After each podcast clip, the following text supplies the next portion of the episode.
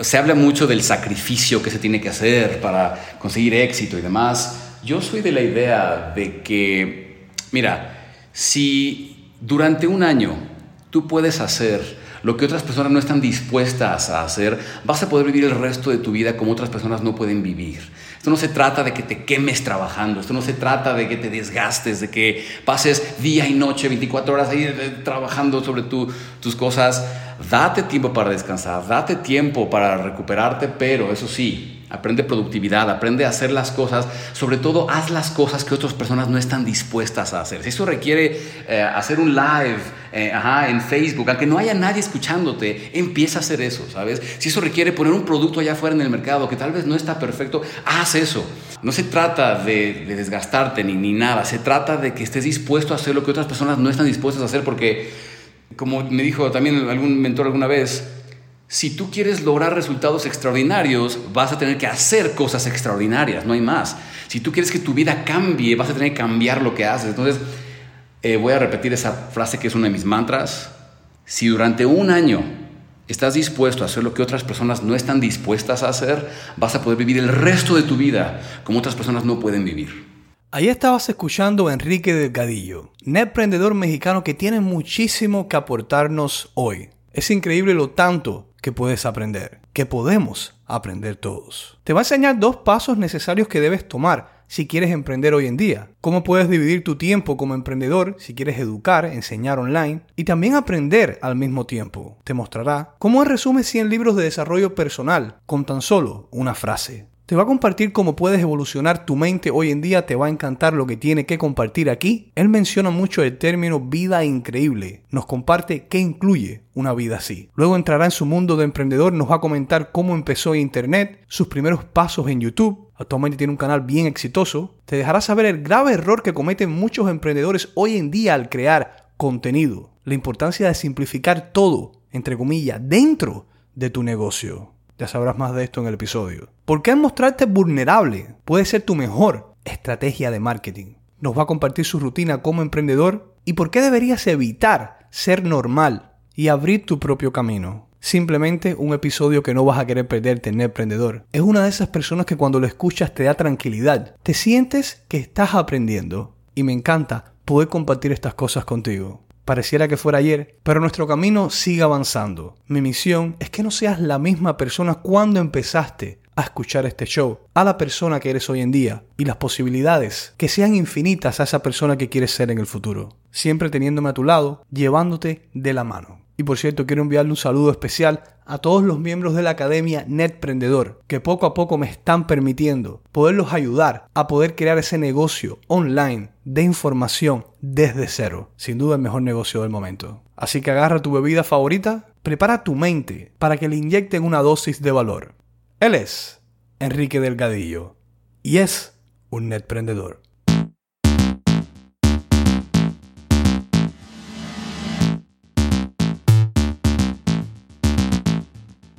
Bienvenidos a Netprendedor, el podcast para emprendedores y todos aquellos que deseen tener su propio negocio online, con la ayuda de nuestro maestro Raúl Manuel, cual su misión es guiarte a crear y crecer tu emprendimiento digital. Sin más, comencemos con el podcast que dará un giro a tu vida.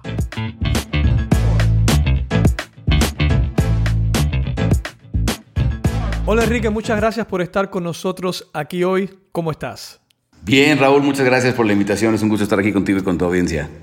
El placer es mío. Eh, bueno, veo tu canal de YouTube y tus otras redes sociales. Primero que nada, felicidades por tanto impacto. Sé lo que significa esto. Es, eres gran inspiración y seguro obviamente detrás de esto hay un gran trabajo. ¿Te definirías que estás en el nicho del desarrollo personal? Sí, eh, sí, mira, el desarrollo personal em, realmente ni siquiera es un, nicho, porque el desarrollo personal engloba tantas cosas. O sea, si, hablamos de negocios, hablamos de desarrollo personal. Si hablamos de relaciones, hablamos de, desarrollo personal. Si hablamos de eh, cuidar tu físico, hablamos de y alimentación, hablamos de desarrollo personal, ¿no? Entonces es, el desarrollo personal es un tema muy, muy amplio, pero sí, me, encanta ayudar a personas a, a, conseguir resultados en sus vidas, a conseguir las cosas que quieren, la libertad que buscan, libertad financiera, libertad emocional, a través del trabajo interior, romper eh, paradigmas limitantes y todo eso. Es el trabajo de mi vida. Me gusta, me gusta la variedad de temas que compartes. ¿Cómo puedes hacer esto? O sea, ¿cómo tienes ese conocimiento tan amplio en tantas áreas diferentes? Todo eso, obviamente, para lograr una transformación. ¿Cómo le haces? Sabes, es, es chistoso. Me, han preguntado eso antes, eh, o, cuando me, entrevistan o me invitan a, programas o a la televisión, lo que sea, me dicen, es que manejas muchos temas. Pero ¿sabes cómo lo veo yo, Raúl? Que no pienso como que manejo muchos temas. Simplemente cuando entendemos cómo funcionamos como seres humanos a un nivel fundamental, cómo funciona la psicología, eh, la ciencia de conseguir lo que uno quiere, no es muy diferente el conseguir lo que uno quiere eh, en una, para tener una bonita relación con su pareja, no es diferente el conseguir clientes para un negocio, no es diferente el tener influencia para hacer llegar un video de YouTube a millones de personas. A un nivel fundamental, la psicología humana funciona de la misma forma. Entonces yo creo que cuando uno puede entender eso bien, uno puede entender cómo conseguir lo que uno quiere, cómo, dominar su propia psicología. Por ejemplo, si yo quisiera eh, pues bajar de peso o ponerme a hacer ejercicio, lo que sea, pues si yo entiendo mi psicología, cómo funciona, cómo funciona mi motivación, puedo entender cómo lograrlo.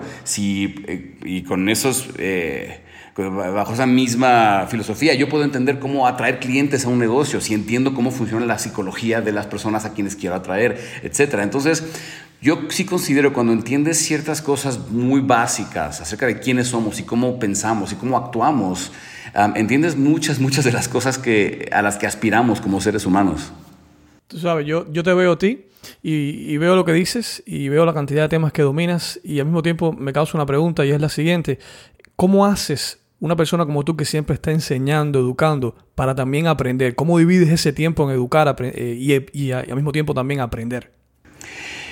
Eh, ¿Sabes qué hago? Que yo hago un hábito de estar constantemente observando, observándome a mí, observando mi entorno, observando a las demás personas y aprendiendo constantemente de eso. Muchas personas me preguntan, oye Enrique, ¿cuántos libros me o qué libros me recomiendas leer sobre desarrollo personal? ¿Qué libro? Hablamos mucho de temas de eh, salud emocional, libertad emocional, que es necesaria para los negocios, que es necesaria para las relaciones, etc. me preguntan, Enrique, ¿qué libros me recomiendas sobre eso? Y yo a veces no sé ni qué decirles, porque más que ponerme a leer sobre esos temas, me pongo a observar, ¿sabes? Me pongo a observarme a mí, me pongo a observar eh, por qué hago las cosas, por qué las demás personas hacen las cosas, por qué eh, eh, el comportamiento humano en diferentes aspectos.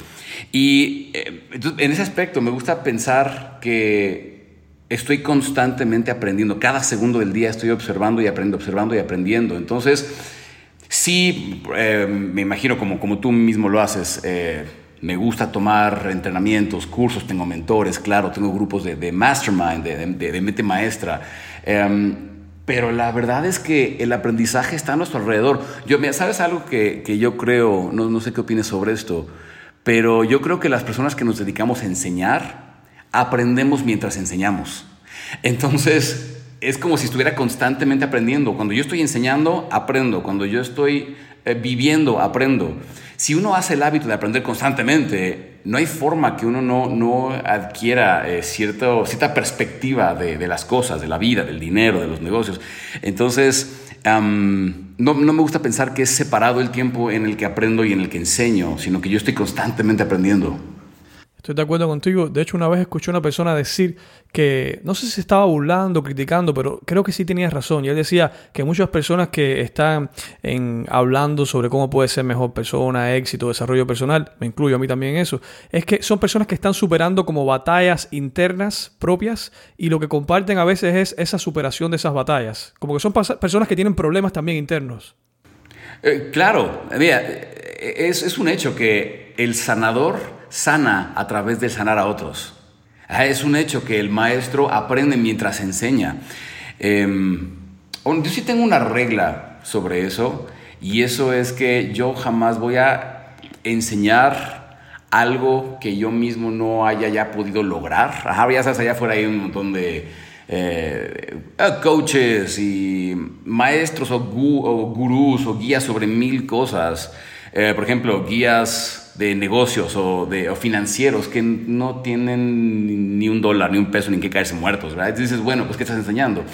Lo que sí creo es que una vez que ya lograste hacer algo, enseñas a otros, pero a través de esas enseñanzas te estás recordando a ti mismo lo que tienes que hacer, te estás recordando a ti mismo los fundamentos, porque es bien fácil olvidarse de ellos, a veces es bien, es bien fácil em, leer un libro o ver el, secreto o aprender la, la, filosofía del éxito de tal gurú o tal persona y luego implementar las cosas y luego se te olvidan. Entonces, em, yo pienso que el enseñar es una forma de mantenerte a ti mismo eh, con los conceptos frescos, sabiendo hacia dónde quieres ir. Em, esa es mi filosofía acerca de enseñar. Y sí, absolutamente creo que todas las personas que enseñamos estamos aprendiendo en el proceso. Y todas las personas que sanan a otros están sanando en el proceso también. 100% de acuerdo contigo. Y en el mismo tema de desarrollo personal, una de las cosas que yo creo, eh, y quisiera saber tu opinión también sobre esto, es, a veces yo he dicho que si, si quiero resumir 100 libros de desarrollo personal en una palabra, una frase, sería ser responsable. O sea, ser responsable por lo que tú haces, por lo que no haces, en vez de estar culpando a otras personas. Eso se puede, tiene muchas ramas el hecho de ser responsable. Si tú tuvieras que resumir en tu, en tu propia definición 100 libros de desarrollo personal, o de esa manera resumir gran temas de desarrollo personal, en cómo lo puedes hacer un summary, o sea, cómo puedes definir esto de una manera corta. Mira hacia adentro y deja de mirar hacia afuera, básicamente. Que, es muy, va muy de la mano con lo que acabas de decir, de, tomar responsabilidad. Pero sobre todo, más allá del tomar responsabilidad, es empezar a observarse a sí mismo. ¿Por qué hago las cosas? ¿No? Cuando algo malo pasa en mi vida y lo que hace el ego eh, instantáneamente es que empieza a buscar culpables. No, está viendo hacia afuera. Siempre estamos buscando hacia afuera. Siempre estamos buscando las respuestas afuera. Tenemos un problema de depresión y vamos al psicólogo. A ver al terapeuta, que, a que alguien me lo quite, a que alguien más me lo quite. Y nunca se nos ocurre echarnos un clavado hacia adentro para ver, a ver, yo mismo voy a tratar de entenderme. Entonces, siempre que tengas un sentimiento negativo, siempre que algo malo pase en tu vida, en lugar de ver hacia afuera, en lugar de buscar respuestas afuera de ti, es mirar hacia adentro, a ver, pero ¿por qué yo estoy sintiendo esto? Es que tal persona me hizo enojar. Ok, no, deja de decir que te hicieron enojar y empieza a decir, no, me enojé. A ver, ¿por qué me estoy enojando? ¿Qué es lo que tengo que arreglar en mí o trabajar en mí Ajá, que, que, está haciendo que me esté enojando por esto. Entonces, eh, eh, para mí es eso, el aprender a ver hacia adentro, aprender a entenderse, a observarse y a trabajar desde ahí, desde adentro hacia afuera, no desde afuera hacia adentro. ¿Por qué tú crees que la mayoría de personas buscamos soluciones eh, afuera? Porque es lo más cómodo, es lo más fácil. mira, la realidad es que los, la humanidad, la especie humana apenas salió de África para eh, colonizar al mundo apenas hace unos 100, 120 mil años. Entonces, eh, toda esa, esa, época de ser cazadores y recolectores y, demás, no fue hace tanto tiempo, ¿sabes? La verdad es que seguimos siendo la misma especie, seguimos, nuestro cerebro no ha evolucionado tan rápido, porque no puede en apenas unos miles de años, eh, no, ha, no ha evolucionado tan rápido como lo ha hecho la civilización, la tecnología, etc. Entonces, seguimos siendo la misma especie, solo con más herramientas, con más tecnología, con computadoras y con Internet. Entonces, nuestro cerebro sigue pensando a ese nivel muy, muy básico de supervivencia, de reproducción. todos tenemos esos, mecanismos de, de supervivencia muy presentes. Y lo que sucede es que al cerebro le incomoda muchísimo el cambio. Le gusta que todo se mantenga igual, que todo sea predecible, porque lo que es predecible es seguro lo que es predecible me hace pues eh, tener cierta certeza acerca de qué va a suceder. Entonces, la razón por la que típicamente vemos hacia afuera y buscamos soluciones externas y le echamos la culpa a todo, a todo lo externo, excepto a mí, es porque eh, el yo reconocer mi responsabilidad implica que yo tengo que cambiar. Y cambiar es muy incómodo. Entonces, prefiero sentarme aquí muy cómodamente en mi silla y esperar a que el mundo cambie para que yo pueda tener lo que yo quiero. O sea, estoy esperando a que la economía cambie, estoy esperando a que eh, elijan un nuevo presidente, estoy, eh, estoy esperando a que el gobierno me ayude, estoy esperando a que mi pareja sea más buena onda conmigo, estoy esperando a que todo el mundo cambie para que el mundo sea como yo quiero. Y sabemos que eso nunca va a suceder, ¿no? Entonces, pero es lo más cómodo, es lo más cómodo sentarme aquí y decir, no es mi culpa, es culpa del mundo, así que pues yo no tengo que hacer nada. Y esa es la razón por la que es más fácil tomarse una píldora para bajar de peso que realmente ir al gimnasio.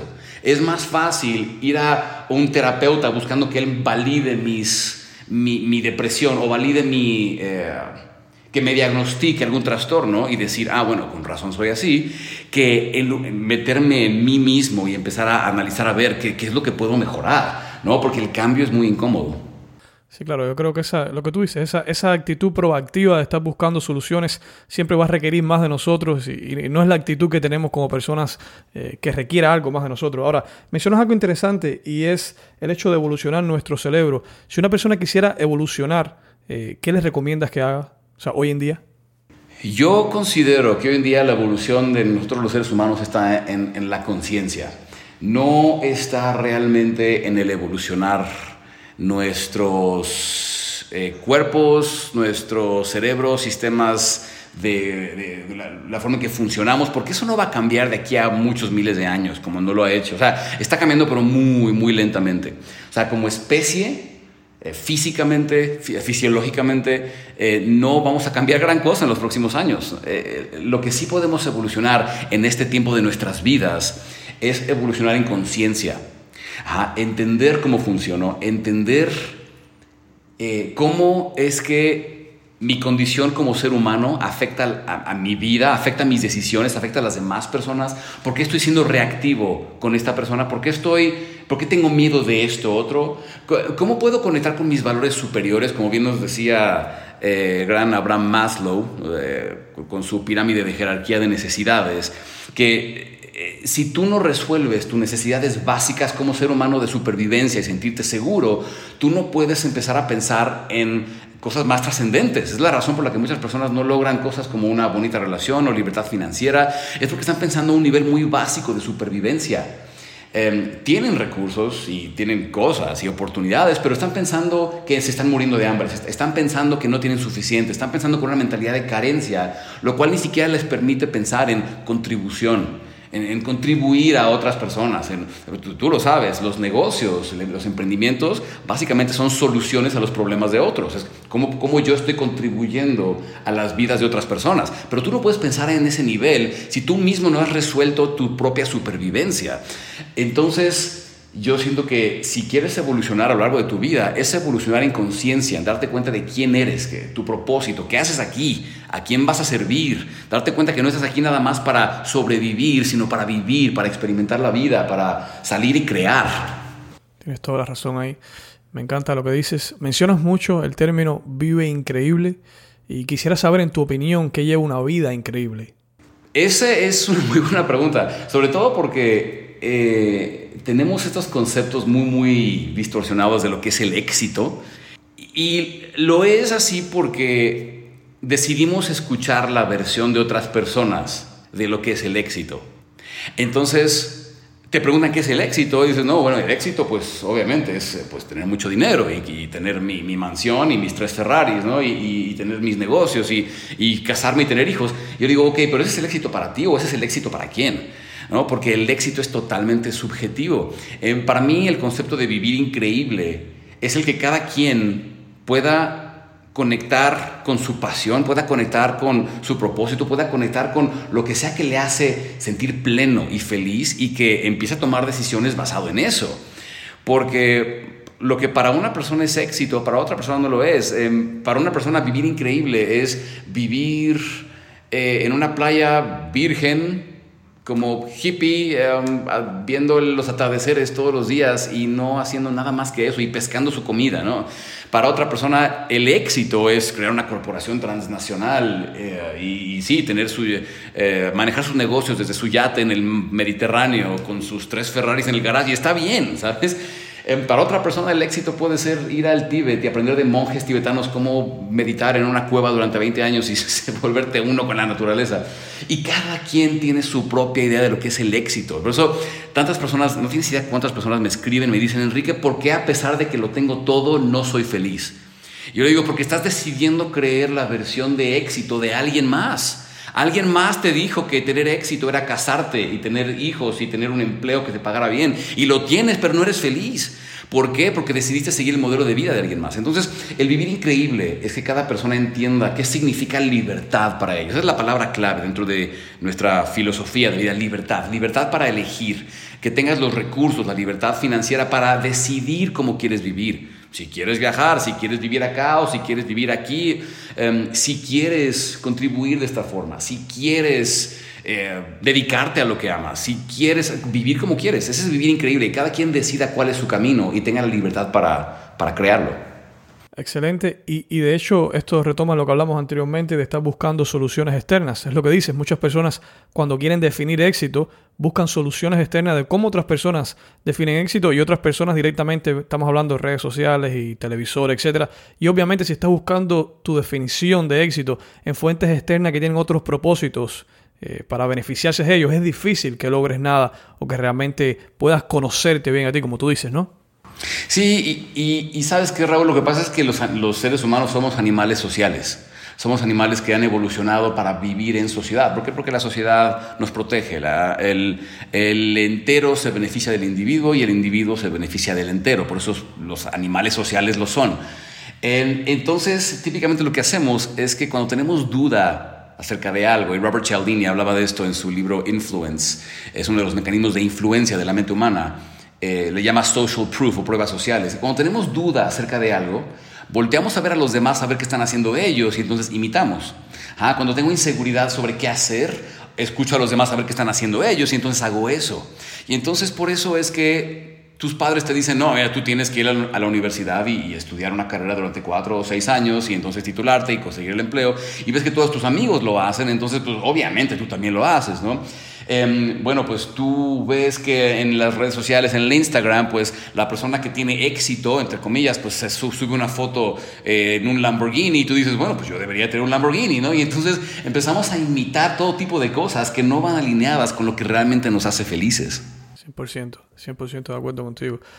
Eh, todos, yo creo que todos miramos con nuestros lentes, ¿no? Nuestros propios filtros. Y cuando yo te veo a ti como emprendedor, aparte de ser experto en tantos diversos temas, te veo como un emprendedor. Y me causa la siguiente duda y es, ¿cómo empiezas a emprender en Internet? Mira, todo emprendimiento, eh, sobre todo en los programas de emprendimiento, cuando personas me preguntan, es que Enrique me apasionan cosas, pero no sé por dónde empezar, yo les hago una sola pregunta. Y esto es offline, online, para todo. Pero eh, sobre todo si quieres empezar hoy en la, época, eh, en la era moderna de, del emprendimiento digital, pregúntate esto. En lugar de preguntarte a qué me quiero dedicar, pregúntate qué problema quiero resolver. Y yo hasta la fecha, cada nuevo producto que voy a crear, cada nuevo entrenamiento, cada nuevo grupo de mentoría que voy a, que voy a crear, siempre en lugar de preguntarme a ver qué, qué quiero enseñar, o qué quiero, a qué me quiero dedicar este año. Eh, pregunto, ¿qué problema voy a resolver este año? ¿Qué problema voy a resolver ahora? Porque todo emprendimiento, todo negocio, todo producto, al final del día no es más que una solución a un problema, ¿no? Ya lo mencionamos. Entonces, si te preguntas qué problema, es más, si, tienes hijos, si a todas las personas allá afuera que estén escuchando, que tengan hijos, en lugar de preguntarles qué quieren ser de grandes, pregúntenles esta sería una mucho mejor pregunta. ¿Qué problema te gustaría resolver? Y a partir de ahí podemos empezar a crear. Bueno, a ver, me gustaría resolver eh, el problema que pues ciertas mamás con hijos pequeños tienen, que eh, algún problema que tengan las mamás con hijos pequeños, entonces voy a resolver ese problema. Ok, voy a encontrar una solución creativa para ese problema. Y entonces busco cómo empaquetarlo y marketearlo. O sea, básicamente cómo ponerlo dentro de un paquete que las personas puedan entender tangiblemente de qué se trata y entonces busco la forma de hacerlo llegar a las masas, que es lo que nosotros hemos podido hacer con, información, ¿no? que, es lo más intangible del mundo, hemos podido empaquetarla, llevarla a las masas. Em, entonces, esa es la primera pregunta que me haría, ¿qué problema quiero resolver? Ahora, ahora, una vez que uno entiende qué problema quiere resolver, la siguiente pregunta es, ¿en dónde están reunidas todas esas personas que tienen ese problema? O sea, ¿quién ya hizo el trabajo por mí? ¿Quién ya reunió a esas personas en un solo lugar? Están grupos de Facebook, están cuentas de Instagram, están foros eh, online, están, hay un montón de lugares online donde están, están los, el Reddit y están todas las redes sociales. ¿En dónde están esas personas a quienes yo quiero llegar? ¿Quién ya hizo el trabajo de reunirlas en un solo lugar? Y ahora, ¿cómo puedo crear yo una presencia ahí para hacer mis ofertas irresistibles? Qué excelente consejo, me encanta y de hecho tengo dos hijas y la forma en la cual pones la pregunta hace, hace una gran diferencia porque yo creo que ya está, está cansante ya decir la misma cosa. ¿Qué quieres ser cuando sea grande? Y los niños a lo mejor están repitiendo lo mismo que han escuchado, lo que hemos hablado. Pero esa, esa pregunta de qué quieres solucionar o qué puedes solucionar o qué quisiera solucionar cambia todo. Sí, por supuesto, porque eh, ¿sabes qué pasa? Que cuando nos preguntan a qué te quieres dedicar o qué quieres ser de grande, o, personas que, eh, me ha tocado, personas que tienen un empleo tradicional y están pensando en qué quieren emprender, se preguntan, bueno, ¿a qué me quiero dedicar? Bueno, ¿qué producto voy a crear? Y el, el problema con preguntarnos así es que nos encasillamos mentalmente dentro de esta este, este cubito de cosas que la sociedad puso para nosotros. No sé si, si, te pasó a ti, pero a mí me pasó mucho en la preparatoria. Eh, terminando la preparatoria, em, te hacían todo tipo de exámenes de aptitud, a ver para qué eres bueno. Y te decían para qué eras bueno y te decían todas las carreras que tenías disponibles para estudiar en la universidad. Y a mí no me gustaba ninguna, ¿sabes? Ninguna me, me, parecía buena. Entonces es lo que pasa, que te, te, te encasillan en este eh, paradigma, estos paradigmas sociales de, mira, pues tú puedes ser arquitecto, puedes ser ingeniero, puedes ser... Y entonces uno tiene que elegir si quiero ser médico, si quiero ser abogado, si quiero ser eh, estas cosas. Y no, eh, no, la pregunta no es a qué me quiero dedicar, sino qué problema voy a resolver. Y cuando nos preguntamos qué problema voy a resolver, de pronto salen soluciones que no se te hubieran ocurrido si estás pensando en ser abogado, médico, este, cirujano, lo que sea, ¿no? Claro, e, es también cuando te preguntas qué, qué, quieres ser o qué quiero ser, estás pensando en ti, te estás enfocando en ti. Sin embargo, cuando piensas qué problema puedo solucionar, estás pensando en otras personas, que ahí está el gran foco y realmente el dinero tuyo, si quieres verlo de una forma así cruda, el dinero tuyo lo tienen otras personas, no lo tienes tú. Exactamente, es exactamente, excelente forma de, de explicarlo, así es. Me gusta, me gusta. Viajamos un poquito en el tiempo, vamos a entrar un poco en tu historia. Llévame antes que te convirtieras en emprendedor. ¿Qué es lo que estabas haciendo? ¿Qué te faltaba que te llevó a hacer este cambio en tu vida? Mira, yo me dediqué mucho tiempo a eh, un negocio familiar. Trabajé mucho tiempo con mi papá en, el, área, de la construcción. Y, ¿sabes qué? Es que, que, no me sentía feliz estando ahí Sí, era un trabajo que me daba de comer, pero, nada más, no me daba mayor libertad. Siempre había la promesa de que algo, algo más o algo mejor iba a suceder, pero no me gustaba, no me llenaba. A mi papá le apasionaba esto. Y por eso es que él me convenció saliendo de la preparatoria, porque yo a duras penas y terminé la preparatoria. Em, me convenció de meterme a trabajar con él en el negocio en lugar de hacer carrera universitaria. Yo, yo no fui a la universidad. Y eh, me sonó muy lógico en su momento dije, bueno, pues sí, voy a ponerme a hacer algo de una vez en lugar de perder cuatro, cinco, seis años estudiando. Al final me di cuenta es que no me llenaba, no era feliz, no tenía la libertad financiera que yo quería. ¿Por qué? Porque no era excelente en lo que hacía, porque como no me gustaba, no me apasionaba, pues uno no puede ser excelente en algo que no le apasiona, que no le gusta. Em, entonces llegó un momento en que ya llevaba 10, casi 10 años trabajando con él. Em, me enteré de que iba a ser papá, además, y llegó un momento en mi vida en el que dije, a ver, o sea, eh, la vida no, no puede ser nada más así. ¿De qué se trata? De nada más sobre buscar sobrevivir, buscar salir, trabajar X horas para ganar dinero, para eh, regresar a tu casa y pasar tus ratos libres eh, con tu familia. no, la vida no puede ser eso. Entonces dije, tiene que haber algo más. Siempre tuve la creencia de que había algo más para mí. No sé, una vocecita me decía, es que tiene que haber algo más, tiene que haber algo más no fue sino hasta que yo mismo empecé a estudiar y aprender de mis maestros eh, la, ciencia de, cómo reprogramarme a mí mismo mentalmente, emocionalmente, para empezar a conseguir las cosas que yo quería, para empezar a tener confianza socialmente, porque yo era una persona súper, súper tímida.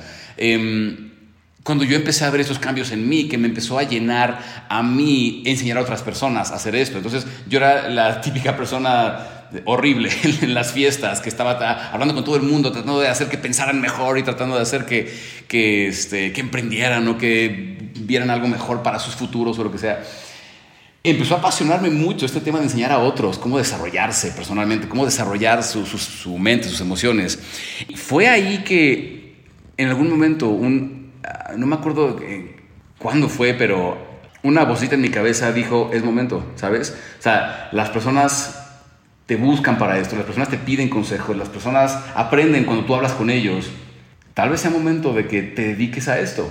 Porque para mí la construcción era una zona de confort gigante, ¿sabes? Era eh, lo que sabía hacer, lo que mi papá me había enseñado. Para mí era incierto el dejar eso para dedicarme a cualquier otra cosa. Entonces, por ahí de los 28, 29 años fue cuando dije, ¿sabes qué? Ya es momento, ¿no? No puedo continuar en un trabajo que me chupa mi espíritu todo el día.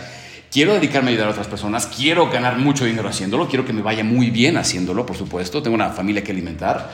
Entonces es momento. Y, y, eso fue lo que me impulsó, ¿sabes? A lanzar mis primeros videos en YouTube, a decir, pues, como decimos por acá, chingue su madre a ver qué pasa. Básicamente así fue como empezó. ¿Y empiezas en YouTube? Empiezo en YouTube, sí. Em, algo importante para mencionar es que no nada más empecé en YouTube. Cuando digo empecé en YouTube, muchas personas se imaginan que nada más agarré una cámara, empecé a hablar y empecé a subir videos. Yo tuve algo muy bueno antes de empezar en YouTube, antes de empezar a publicar contenido, y eso es que tenía estrategia. Ya había aprendido algunas cosas sobre estrategia de negocios online. Em, entonces, cuando yo inicié en YouTube, ya subía mis primeros videos, yo ya tenía una página de captura a dónde mandar personas para que descargaran un ebook gratuito, una clase gratuita, lo que fuera. Ya tenía ese contexto.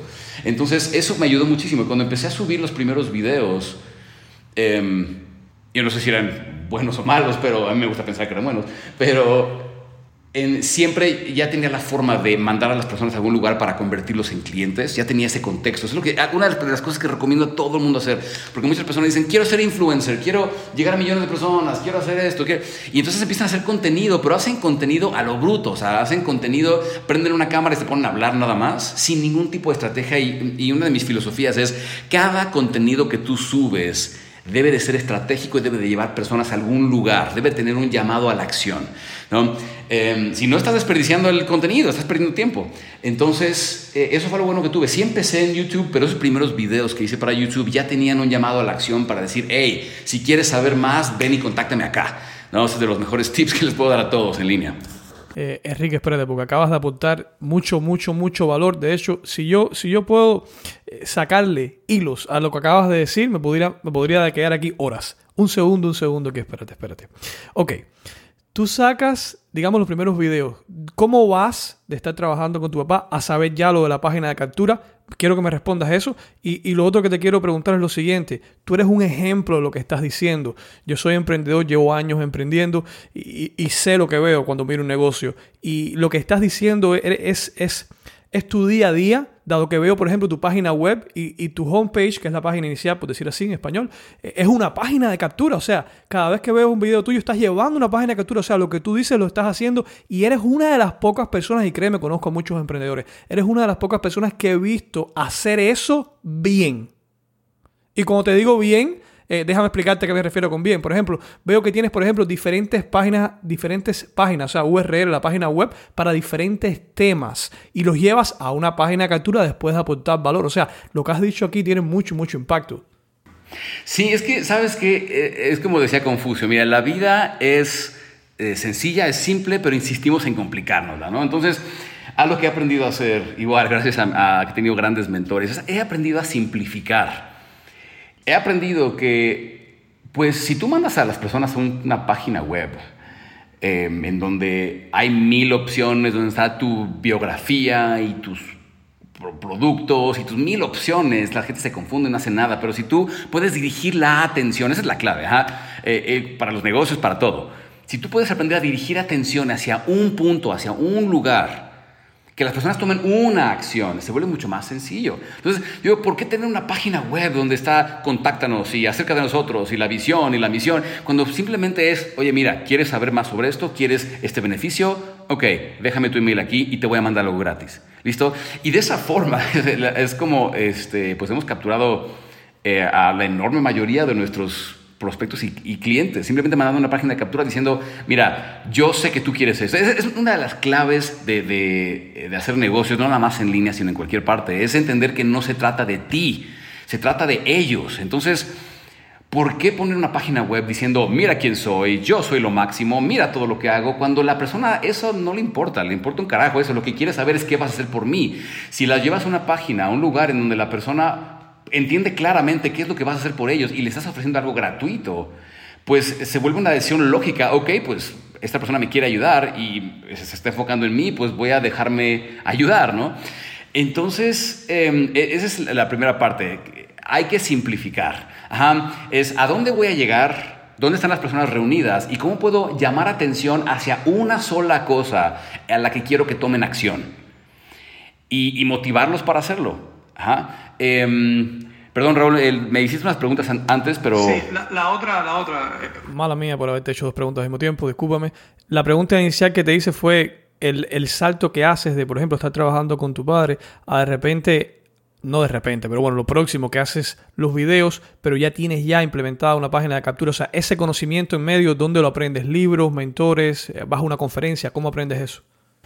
En aquellos entonces lo que hice, bueno, yo tengo un, maestro que he aprendido muchísimo, eh, considero uno de mis grandes mentores, se llama John Asraf, y, gracias a él conocía a muchas personas que hacían, que igual enseñaban, y hacían su trabajo online y tenían sus embudos de, marketing y, y, en particular di con una maestra de, de, negocios, se llama Fabienne Fredrickson, que, donde, donde, aprendí la psicología detrás de aprender cómo atraer clientes a, a un negocio, la filosofía de, detrás de todo esto. Y al poco tiempo ya estaba tomando cursos sobre cómo posicionar videos en YouTube y, la, estructura, la estructura de un embudo. Por eso es tan importante el invertir en ti, el invertir en tu educación. Hay muchas personas me, dicen, es que tengo dinero, Enrique, quiero em, emprender, quiero invertir en algo. Yo le digo, primero invierte en ti, primero invierte en tu conocimiento, en tu estructura, en tu, filosofía de, de, negocios, en tu, tu estrategia.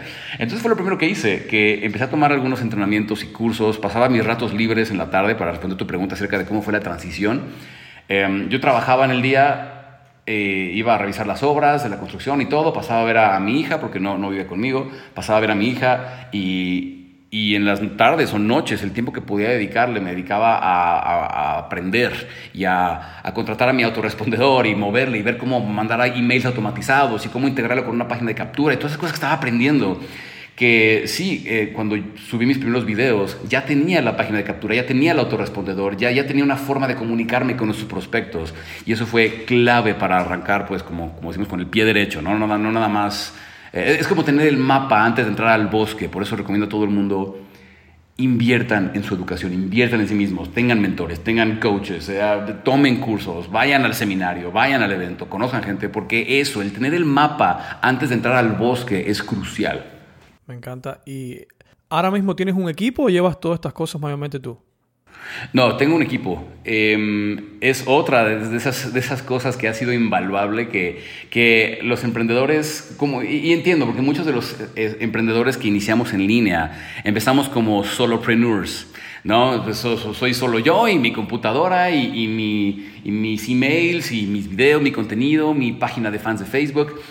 Pero eventualmente vas a tener que delegar, ¿sabes? Vas a tener que conseguir personas que hagan las cosas mejor que, que tú en, ciertas, en ciertos aspectos. Vas a tener que contratar un equipo. Entonces, hoy sí tenemos un equipo. Somos aproximadamente 11, 12 personas, no me acuerdo exactamente, pero somos como 11, 12 personas que nos encargamos de diferentes cosas, desde soporte hasta creación de contenido, hasta la parte financiera, hasta este, administración y, y demás.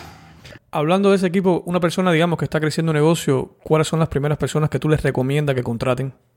Un negocio digital, en este caso, por ejemplo. Mira, lo primero, creo que esto va a ser como como un denominador para todo el mundo, lo primero va a ser un asistente virtual, yo creo. Yo no, no tuve un asistente virtual, tuve un asistente real. Em, lo primero que tuve que hacer es cuando empezaron a llegar muchos correos, personas preguntando, y necesitaba alguien de soporte, fue lo primero que hice, conseguirme un asistente que me ayudara con cositas como responder correos y demás.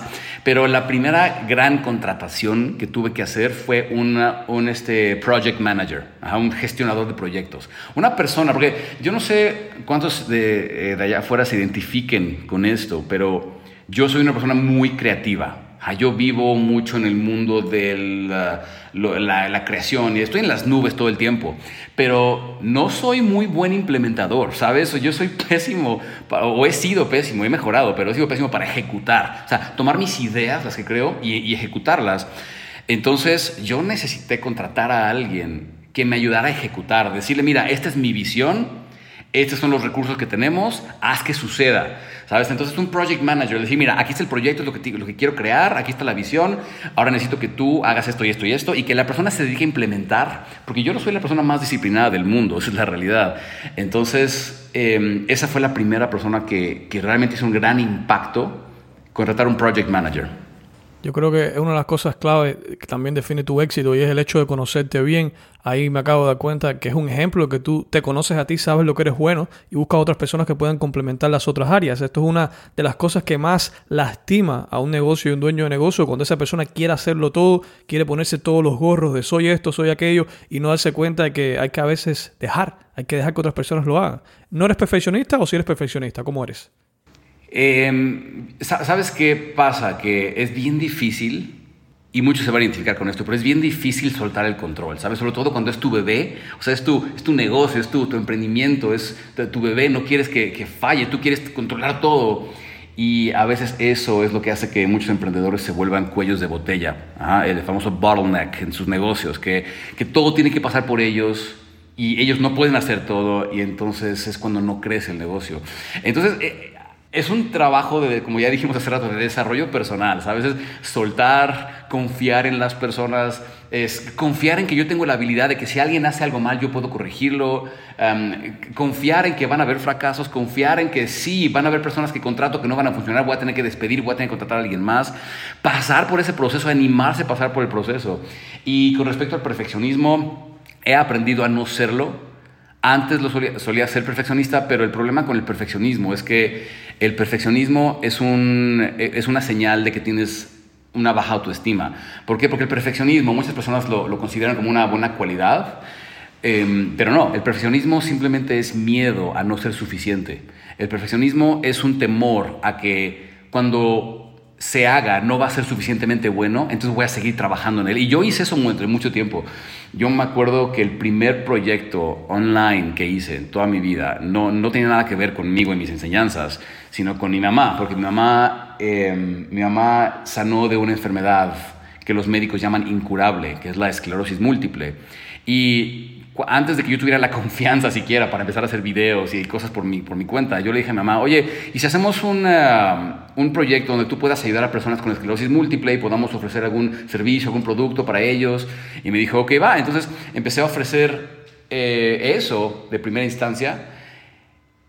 Y me acuerdo que al principio era, era bien difícil, era la, mentalidad para hacerlo funcionar, la mentalidad para que realmente despegara. E, eso era, e, era complicado. Yo no tenía la confianza para hacerlo, entonces la aventé a ella por, por delante. No sé si me estoy ya desviando aquí del tema un poquito, pero tardé un poco, o sea, tardé, te, voy a platicar. Empezamos a hacer videos para YouTube de ella, o sea, empecé a grabarla a ella, a hacer videos para YouTube. Ya tenía el know-how de cómo posicionar videos, ya tenía el know-how de cómo hacer el embudo de marketing, todo. Y de que empezamos a subir videos, empezamos a atraer prospectos o sea, personas interesadas, a que ofrecimos el primer servicio producto, pasaron me, casi un año. Ajá, ¿por qué? Porque trabajábamos en el producto y era, ok, pero hay que agregarle esto, pero hay que agregarle otro, pero es que todavía no está listo, pero es que le falta esto. Y grabábamos el, curso, el entrenamiento y decíamos, ay, no, pero es que se nos olvidó esto. Y, y siempre había algo, siempre había algo algo que agregar, siempre había algo que faltaba. Y la mente perfeccionista lo que hace es eso, es que dice, no, no está listo, voy a agregar algo más. Y eso lo que es es baja autoestima. No creo que va a ser suficiente. Em, una lección valiosísima que yo aprendí de un gran marketer en línea, se llama Jeff Walker, el creador de Product Launch Formula, es que es mejor terminado que perfecto. Ah, es mejor terminado que perfecto. O sea, lo que sea que tengas, como lo tengas, sácalo al mercado, ponlo allá afuera. ¿Sabes? Hazlo ya como esté. Tú no vas a decidir si el producto es bueno o no. El mercado lo va a decidir y basado en su retroalimentación tú lo vas a mejorar. Pero sácalo así como eh, exactamente donde estás y con lo que tienes es el mejor momento para sacarlo y ponerlo allá afuera.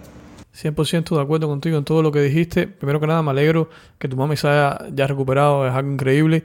Eh, me recuerda también, ahora que mencionaste el tema de, una persona que diga un tema que hable sobre perfeccionismo. Una vez un mentor me dijo lo siguiente, y, lo tuve mucho tiempo en la pared, no sé por qué lo quité después.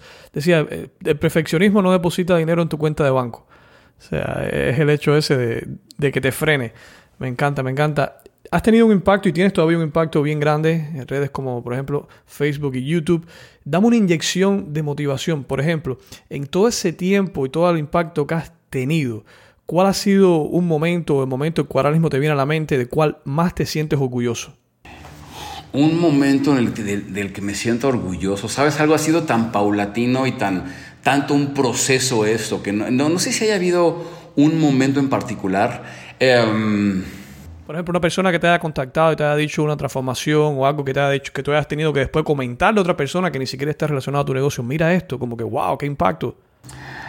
Yo creo que fue cuando empecé a hacer Facebook Lives, cuando empecé a hacer video en vivo, o sea, transmisiones eh, eh, en, directo. Yo tenía, yo moría de los nervios.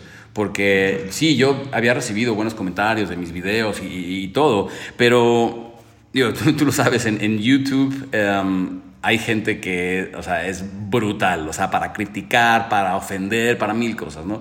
Entonces yo he visto esos comentarios y dije, madre mía, si yo hago estas transmisiones en vivo, Em, yo no sé si voy a poder lidiar con eso en vivo, o sea, si voy a poder manejarlo emocionalmente, si me voy a sentir bien, si me voy a sentir mal, no sé. Y cuando empecé a hacer las transmisiones en vivo y todo lo que recibía era, Enrique, gracias, Enrique, cambiaste mi vida, Enrique, ahora superé esto, ahora me siento más así, ahora soy más asá. Y, ver esta comunidad increíble que se había formado, que no nada más eran como, o sea, seguidores o personas que en algún momento habían dado like o que habían visto un video tuyo, sino eran personas, era una comunidad, ¿sabes? De personas que, que dicen, Enrique, te sigo hasta el fin del mundo, ¿sabes? Lo que tú me digas, a donde tú me digas que yo vaya, o dime y, lo hacemos. Y, y, el empezar a hacer esas transmisiones en vivo y conectar con mi audiencia de esa forma y, esa recepción tan cálida fue algo que, que, para mí fue, fue muy importante. Dije, wow, o sea, realmente estamos creando algo, algo, algo chingón, como decimos aquí en México, algo, algo chingón con esto. 100%. Y, y de hecho, creo que tienes razón. Hay no, no te voy a decir pocas, pero las personas que, se, que hacen directo, Facebook Live o YouTube Live, son personas que, en mi opinión, no sé si piensan lo mismo, son personas que se sienten cómodos en su industria, en sus temas, que saben lo que están hablando. Por eso todo el mundo no lo hace. Porque es lo que te puede pasar ahí. Te pueden hacer una pregunta que, que para ellos es lógica, pero para ti a lo mejor no, y te quedes en blanco. Es una de esas cosas que tenemos que aprender a hacer como humanos en cualquier aspecto de nuestras vidas, aprender a ser vulnerables, ¿sabes? Aprender a reconocer que, que somos humanos y que no todos lo sabemos y que nos vamos a equivocar y, y mostrar esa humanidad al mundo es una de esas cosas que a mí me ha servido muchísimo para conectar con mi audiencia, que el, mostrarles que no, porque mira, muchas personas cuando te dedicas a cosas así, a los negocios o al, al trabajo emocional, espiritual, mental, lo que sea, eh, te ven como un gurú, ¿no? Como alejado, como es que tú ya lo sabes todo, tú ya eres el que, el que está en la cima de la montaña. Y eso puede desconectarte de las personas, pero en el momento que te muestras como eres, eres auténtico, eres vulnerable, les cuentas tus historias, les dices, mira, no soy perfecto y sabes qué, me voy a equivocar y es más, en esa transmisión me voy a equivocar y yo sé que hablo a veces demasiado rápido y arrastro palabras y no soy el mejor orador, ni, ni soy la persona que ha llevado una vida perfecta y me equivoco y cuento esas equivocaciones en, en mis lives te vuelve más humano y te conecta más con la audiencia. Entonces, em, yo creo que cuando puedes sentirte cómodo, abriéndote y siendo vulnerable, es, eh, eh, en tu vulnerabilidad está tu mayor poder, ¿sabes? Creo que tienes toda la razón y así conectas con más personas también. Qué bien, qué bien. Si tuvieras que, que resumir el estado de tu negocio actual con una palabra, ¿qué palabra usarías? Plenitud. Y yo sé que es muy egoísta, es muy centrado en mí, pero es eso, es plenitud. O sea, es ¿Sabes algo que he descubierto? Que nos enfocamos tanto en las metas financieras y en los números y todo eso, que a veces se nos empieza a olvidar el propósito y por qué iniciamos lo que estamos haciendo. Y me ha pasado tantas veces a lo largo de, los últimos años que empiezo mucho a enfocarme en el funcionamiento del negocio y el equipo y los números y demás, que me desconecto del propósito y es cuando me entra como una semidepresión, como que ya no sé ni para qué lo estoy haciendo y, y es como que ya logramos las metas financieras, pero ¿y, qué más? O sea, eso no me está haciendo tan feliz hasta que reconectas con tu propósito. Y es algo que he aprendido a balancear al grado que hoy Hoy me siento totalmente pleno haciendo lo que hago. O sea, no nada más nos va increíble, no nada más tenemos decenas de miles de clientes alrededor del mundo. Lo importante para mí es que disfruto lo que estoy haciendo, es que tengo esa libertad para hacerlo. Diario me levanto agradecido, brincando de la cama porque puedo hacer lo que puedo hacer por otras personas, siempre pensando en el amor que les tengo a las personas a quienes voy a servir. ¿Sabes? Entonces es eso, es plenitud. Ahorita siento mi negocio, mi emprendimiento, mi misión de vida como completo. De, de aquí a donde vaya, quién sabe pero ahora, hoy por hoy, lo siento como, como, como eso, algo muy integral. Me encanta la palabra, de hecho me parece que viene de la mano con abundancia, que es algo muy importante. Y, hablaste de varias cosas, por ejemplo, de tu día. En el tema de productividad, no sé si te gusta el tema de la productividad, ¿cómo luce un día tuyo? O sea, ¿cómo gestionas, cómo eres productivo? ¿Cómo te aseguras de hacer las cosas que te propones? Em, no sé si sea la mejor persona para, para hablar de, productividad, o, tal vez sí, porque yo no soy la persona que, como muchos piensan, ¿no? se, se levanta a las 5 de la mañana al hustle, ¿no? al crear y hacer. La realidad es que yo me despierto, en un día normal, yo me despierto a la hora que mis ojos se abran, o sea, no tengo ninguna alarma, ningún despertador. Em, lo que sí es que he aprendido a preguntarme cuál es la actividad o las dos o tres actividades que más impacto o ingreso me van a dejar el día de hoy y me encargo de hacer eso primero. Es una técnica de productividad, de mentalidad de productividad que aprendí de, de, John, de John Asraf. Em, y todos los días me, pregunto eso. Si solo pudiera hacer dos o tres cosas el día de hoy, ¿cuáles son las cosas que mayor impacto e ingreso me van a dejar para, para, para mi negocio? Y eso en el aspecto de, de, los negocios, ¿no? También tengo, a ver, si hoy solo pudiera hacer una sola cosa para disfrutar en familia, ¿cuál sería? Bueno, pues jugar con mi hija, ok, pues me dedico a hacer eso, ¿no? Entonces, eh, la realidad es que tenemos más tiempo del que creemos. Lo que pasa es que nos encargamos de llenar ese tiempo con tareas que muchas veces no son eh, las tareas importantes que nos van a llevar al resultado. Entonces yo he aprendido a, por necesidad sobre todo, porque digo, tengo, una, tengo hijos que no, no viven conmigo, Así que pues tengo que trasladarme para, para verlos, los veo muy muy seguido, me gusta pasar tiempo, mi tiempo con ellos es sagrado. También tengo una, una, compañía, tengo una empresa que manejar, tengo un equipo, tengo pues yo soy parte de ese equipo, yo también trabajo, yo hago los lives, yo, hago, yo enseño, hago los cursos. Em, tengo una pareja con quien me gusta pasar tiempo, ¿sabes? Entonces como que por necesidad he tenido que encontrar cómo mejor administrar mis actividades para, para utilizar ese tiempo mejor. Entonces yo siempre me pregunto eso, ¿cuál es lo más crucial, lo más importante que yo pueda hacer en este aspecto, o sea, en mi relación, en mi negocio, con mis hijos, con lo que sea? y cómo puedo hacerlo de, lo más, de la forma más rápida posible, más eficiente. Y, eso es lo que al día, de hoy, me permite disfrutar de mi vida, tener tiempo libre, disfrutar de mi pareja, em, crear proyectos. Ahora tenemos unos proyectos increíbles que van a tocar muchas, muchas vidas y, hacer todo eso en, un día. Me encanta y, y de hecho cuando, tú, cuando yo te pregunto temas, por ejemplo, cómo llevas tu día, la mayoría de personas buscamos tranquilidad, normalidad.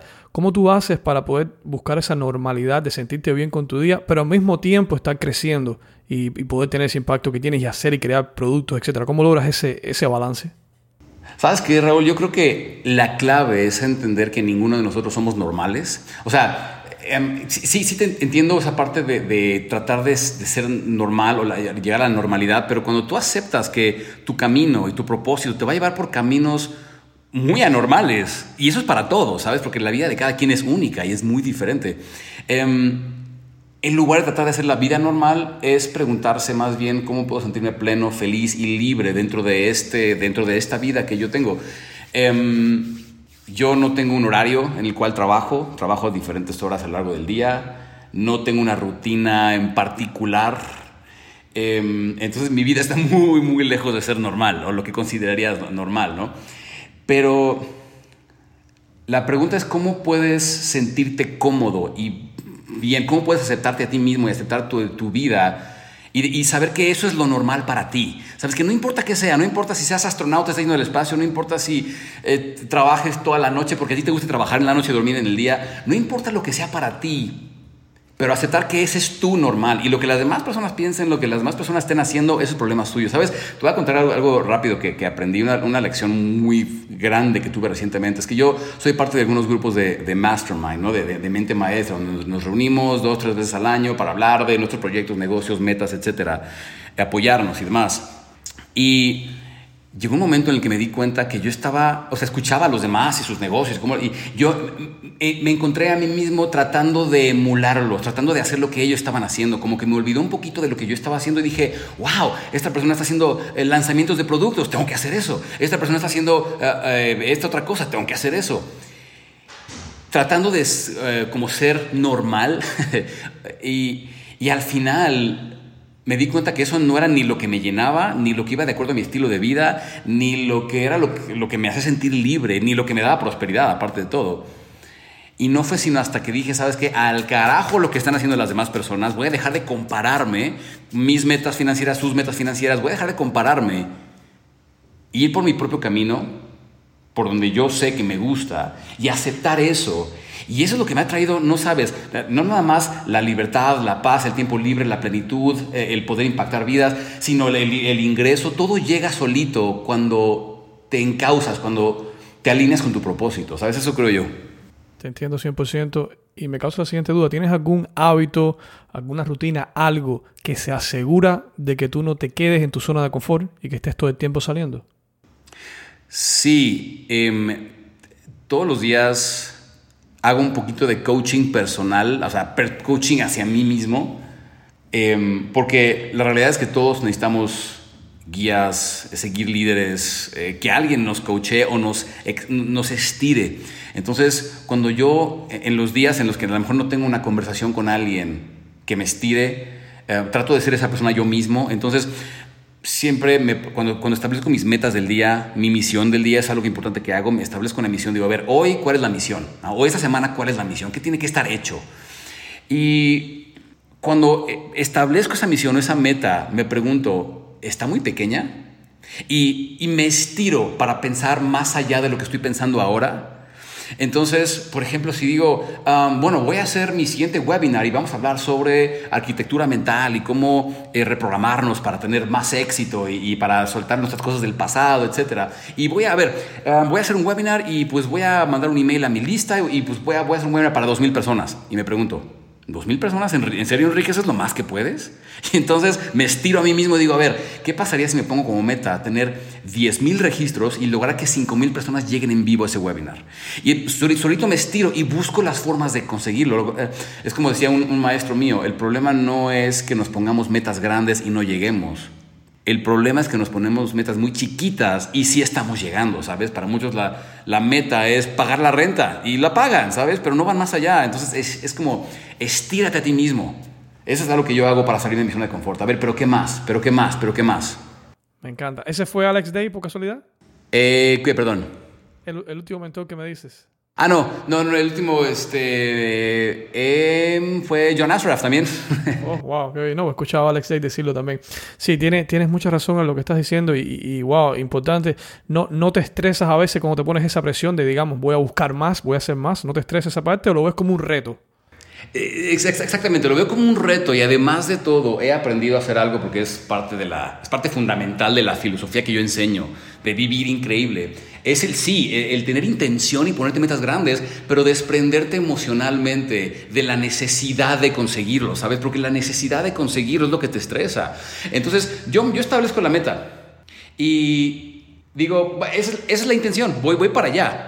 ¿Sabes qué? Si a lo largo del camino algo sucede, cambian los planes, yo no sé, no me voy a aferrar a la meta, voy a poner mi intención y voy a ponerme todo mi, mi amor y dedicación para llegar a esa meta pero no, no la necesito emocionalmente, ¿sabes? Entonces, todo el tiempo lo estoy haciendo con certeza y con confianza, no con el temor de qué tal que no pasa. Te, te voy a decir algo, y eso es bien importante. Las personas no nos ponemos metas grandes, no porque no podamos lograrlas o porque, sea, o porque pase algo terrible al no lograrlas, sino porque tenemos tanto temor a la decepción. O sea, tenemos, tenemos un temor infantil a, a ser decepcionados que no, que no hacemos las cosas. Cuando te preguntas, dices, a ver, hay tantas personas allá afuera en el mundo a quienes les pasan cosas terribles. O sea, personas literal muriéndose de hambre. Y tú estás preocupado por decepcionarte, ¿sabes? Eh, es un temor muy infantil que tenemos que aprender a superar. Ponte una meta grande y establece te vas a sorprender de cómo tu mente te lleva ahí. El problema es que no te la pones porque tienes miedo de decepcionarte, tienes miedo de sentirte incompetente, tienes miedo de sentirte eh, incapaz que, o, que algo no se puede en el mundo y tienes miedo de decepcionarte y crees que eso te va a tumbar y no es cierto.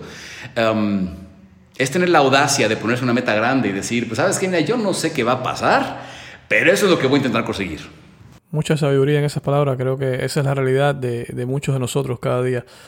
Si pudiéramos hacer un poco de ciencia ficción, puedes enviarle un mensaje una versión tuya de unos 5 o 10 años, ¿qué le dirías a un Enrique más joven? Igual y te, vas a reír de esto o, no sé, pero em, siempre que pienso eso, si, si, yo regresara el tiempo, ¿qué cambiaría o qué, qué me diría? La verdad es que yo le diría, sigue adelante, ¿sabes? Vas bien, O sea, no le dirían, es más, no le dirían nada, no, no me gustaría afectar su psicología de una u otra forma. ¿Por qué? Porque eh, yo agradezco y he aprendido a agradecer cada una de los retos, de las pruebas, de las lecciones que he tenido en mi vida porque me han convertido en quien soy. Entonces, si yo regreso a, a mi yo pasado y le digo, cuidado, no hagas esto, cuidado, la realidad es que nadie experimenta ni aprende en cabeza ajena. A veces tratamos de hacerlo porque queremos que nuestros seres queridos tengan éxito, queremos sacar a nuestro primo de las drogas, queremos hacer que las personas sean mejores, pero tú no puedes encargarte del proceso de otras personas, ¿sabes? Em, entonces, aunque tú regresaras el tiempo y te dijeras a ti mismo, cuidado con este obstáculo, o mira, tú, la realidad es que de cualquier forma probablemente eh, te pegarías con la pared y te caerías. Entonces, para mí sería como, mira, ¿sabes qué? Llegamos a un buen lugar en el futuro, así que tú sigue como vas, síguele dando. Es lo que yo, yo haría. No, está bien, está bien. Es una forma de verlo, claro. Es una forma de verlo, me encanta. Anteriormente mencionaste la palabra para definir tu negocio sería plenitud. Digamos, hablamos en un año. ¿Cuál te gustaría que fuera esa palabra? Qué buena pregunta. En un año me gustaría todos nos estamos transformando, todos. ¿Qué transformación te gustaría ver?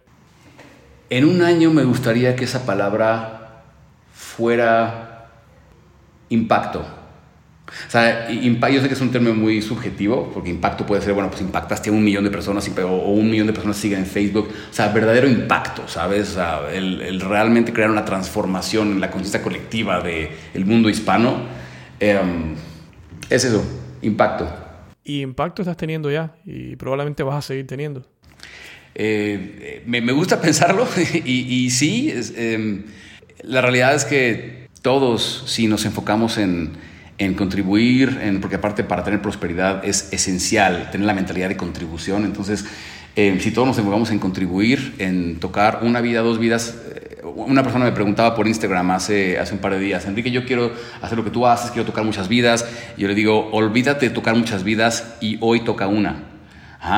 Em, y mañana toca dos. Y al día siguiente toca diez. Entonces, em, yo, yo, sé que impacto es muy, muy relativo, pero si todos hacemos algo para contribuir todos los días, tan solo tocando una vida, dos vidas, tres vidas, no tienes idea del impacto que podríamos todos tener. Eh, esa es una de las cosas que me gusta transmitir para todos los jóvenes allá afuera o líderes que quieren transformar algo en el mundo.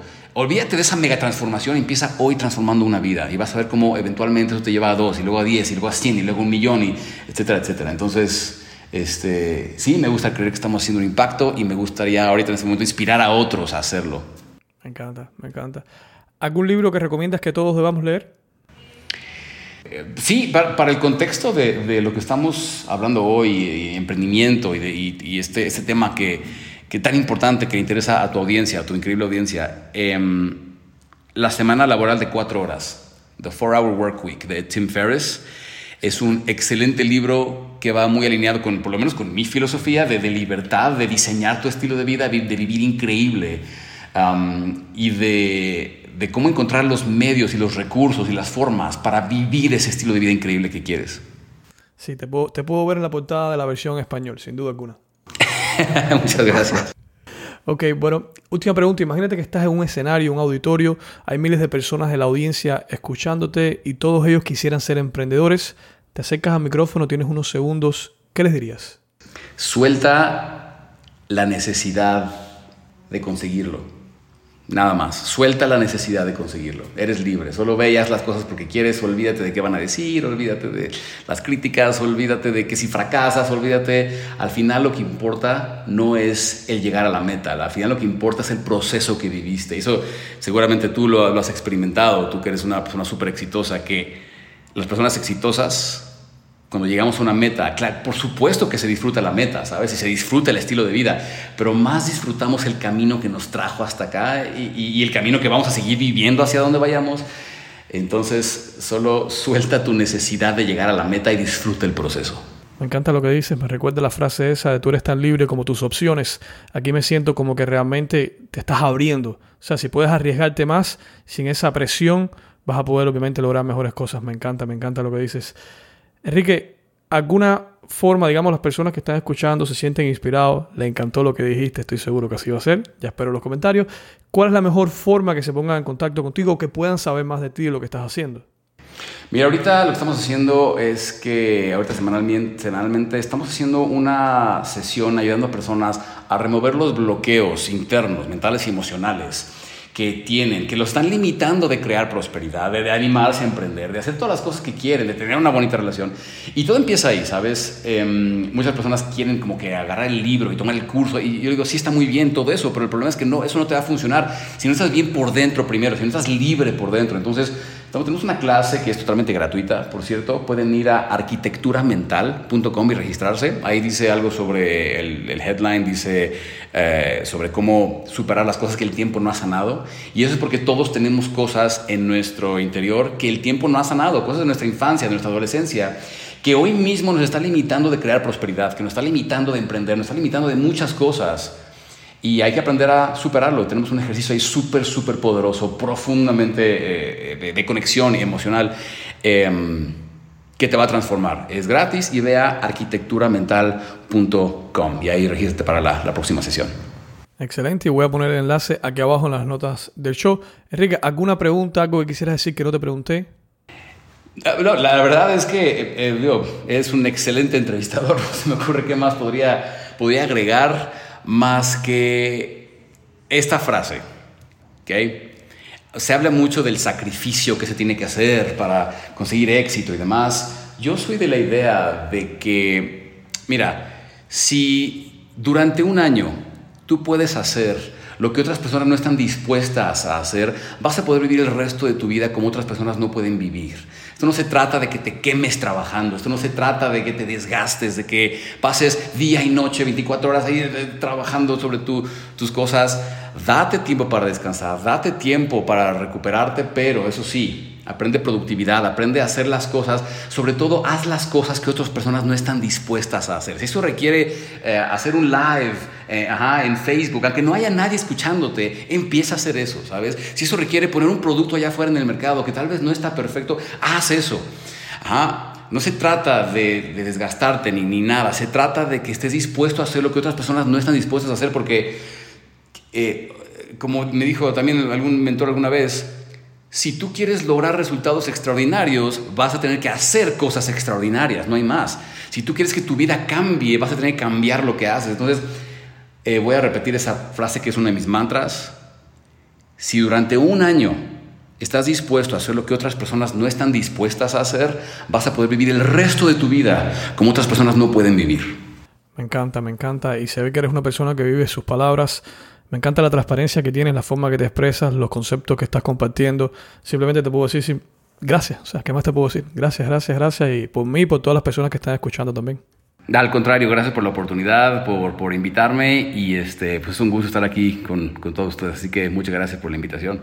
Gracias, Neoprendedor, por estar conmigo hasta este punto del episodio. ¿Qué tal te pareció este episodio? Cuéntame algo que aprendiste del mismo, lo que más te gustó. Puedes enviármelo por Instagram arroba éxito X minuto. Me encantaría saber, el avión de éxito se dispone a salir ahora hacia España. Estaremos hablando con un joven netprendedor que tiene muchas cosas que quiere contarte. Recuerda, creo que todo el mundo puede tener un negocio online y de hecho debería hacerlo, por los tantos beneficios que tiene. Esa es mi misión con todas las cosas que hago. Te envío un abrazo fuerte, no me despido. Tu amigo, Raúl Manuel. Gracias por acompañarnos en este episodio de Netprendedor. Es un honor ser parte de tu formación hacia el éxito online. Si deseas ser parte de nuestra academia exclusiva para emprendedores, donde te enseñamos y apoyamos en tu transformación, visita netprendedor.com.